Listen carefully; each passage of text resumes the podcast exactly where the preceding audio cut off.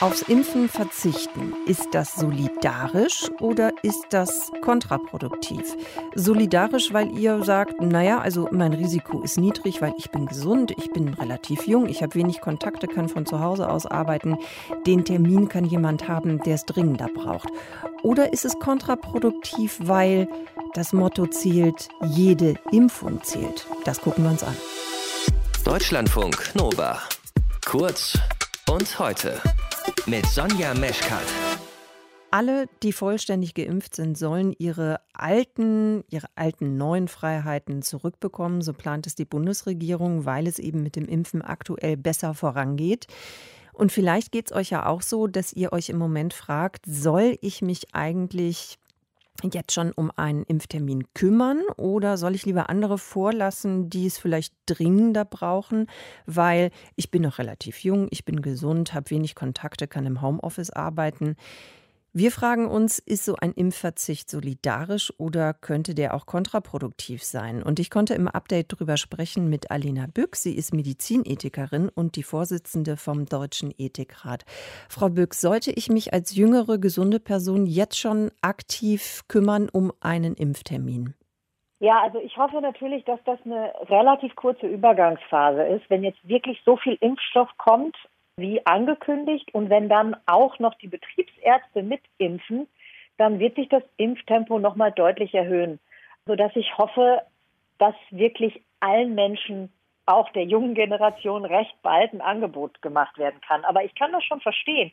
Es ist noch wirklich unklar, wie das genau organisiert wird, wenn jetzt diese Priorisierung äh, von den Risikopatienten und den Berufsgruppen, die besonderen Risiken ausgesetzt sind, fällt, also wenn die ausläuft. Und ich glaube tatsächlich, dass es eine individuelle Entscheidung bleibt, ob man schon mal vorsorglich einen Termin macht, zum Beispiel vielleicht auch, weil man in der Umgebung doch viel Kontakt hat mit Menschen, die gefährdet sind um, oder weil man sich selbst Sorgen macht. Und auf der anderen Seite sich vielleicht sagt, ich lasse vorher noch ein paar andere vor. Das ist deswegen eine individuelle Entscheidung bei jungen Menschen, weil es in der gesamten Gruppe so ist, dass insgesamt junge Menschen ziemlich niedrige Risiken haben. Mhm. Nach wie vor, Gott sei Dank.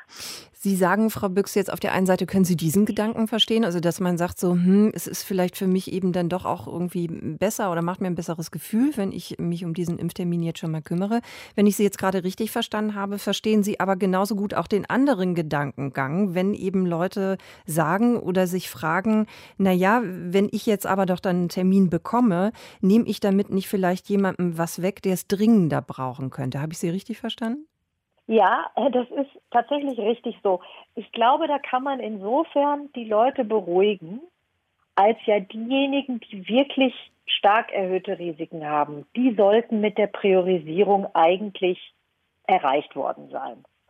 Wenn alle mit besonderen erhöhten Risiken ein Angebot gehabt haben, dann darf man an sich selbst denken aus ethischer Perspektive, insbesondere in einer Situation, wo das leider sozusagen von Staatswegen ja nicht einem abgenommen wird. Hm. Wir haben für diese Phase, wenn dann tatsächlich für alle die Impfung geöffnet werden, keine, also meines Wissens jedenfalls, gibt es da kein klares Prozedere. Und in einer solchen Situation, da geht es ja jetzt nicht um irgendwie eine Kleinigkeit, sondern es geht schon um den Schutz ja auch vor einer auch für jüngere Menschen teilweise unangenehmen Erkrankung darf man sozusagen auch aus ethischer Perspektive dieses Eigeninteresse in den Blick nehmen. Also da gibt es keine harte Antwort, das eine ist richtig, das andere ist falsch. Es ist beides verständlich. Und da würde ich tatsächlich jede, jeden ermutigen, also so ein bisschen in den eigenen Bauch zu hören, gehöre ich zu denjenigen, die sagen, wisst ihr was, ich halte das jetzt noch eine Weile aus, dass ich nicht geimpft bin. Ich lasse es lieber noch den anderen und mache mir dann vielleicht den Termin vier Wochen später. Oder jemand, der sagt, da muss ich jetzt doch einfach mal mich drum bemühen. Wenn Sie jetzt sagen, beide Gedanken sind verständlich oder nachvollziehbar, könnte man es nicht auch ganz andersrum denken? Also, dass man irgendwie sagt, also generell sind solche Überlegungen eigentlich Quatsch. Ich formuliere es jetzt mal konkret so Quatsch, weil wir müssen zusehen, dass möglichst viele geimpft sind. Also Hauptsache, jeder Geimpfte ist da und das ist auch gut und wichtig. Genau, ich wollte darauf hinweisen, dass es immer einfacher ist, wenn das das Individuum eigentlich gar nicht so entscheiden muss, sondern wenn es da ein Prozedere mhm. gäbe. Das ist jetzt einfach kompliziert. Man hatte schon eine Priorisierung und jetzt sozusagen noch eine zweite Priorisierung einziehen, das wäre schon allein organisatorisch wirklich ganz schwierig. Aber in der Tat ist es so, dass man jetzt auch aufpassen muss, dass man da nicht so eine Art falsche Zurückhaltung walten lässt. Ich glaube, letztlich geht es jetzt darum, ganz flott voranzukommen. Und wenn mir jemand eine Impfung anbietet, das wäre so meine Faustregel, sollte ich die nehmen. Ja, ich muss mich jetzt nicht bei 100 Praxen registrieren. Ich muss jetzt nicht jeden Tag damit verbringen, mir den Impftermin zu organisieren.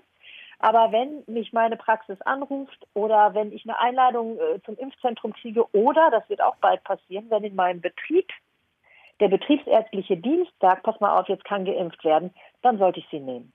Aufs Impfen verzichten, ist es solidarisch oder kontraproduktiv? Wir haben darüber gesprochen mit Alena Büchs, Vorsitzende des Deutschen Ethikrats.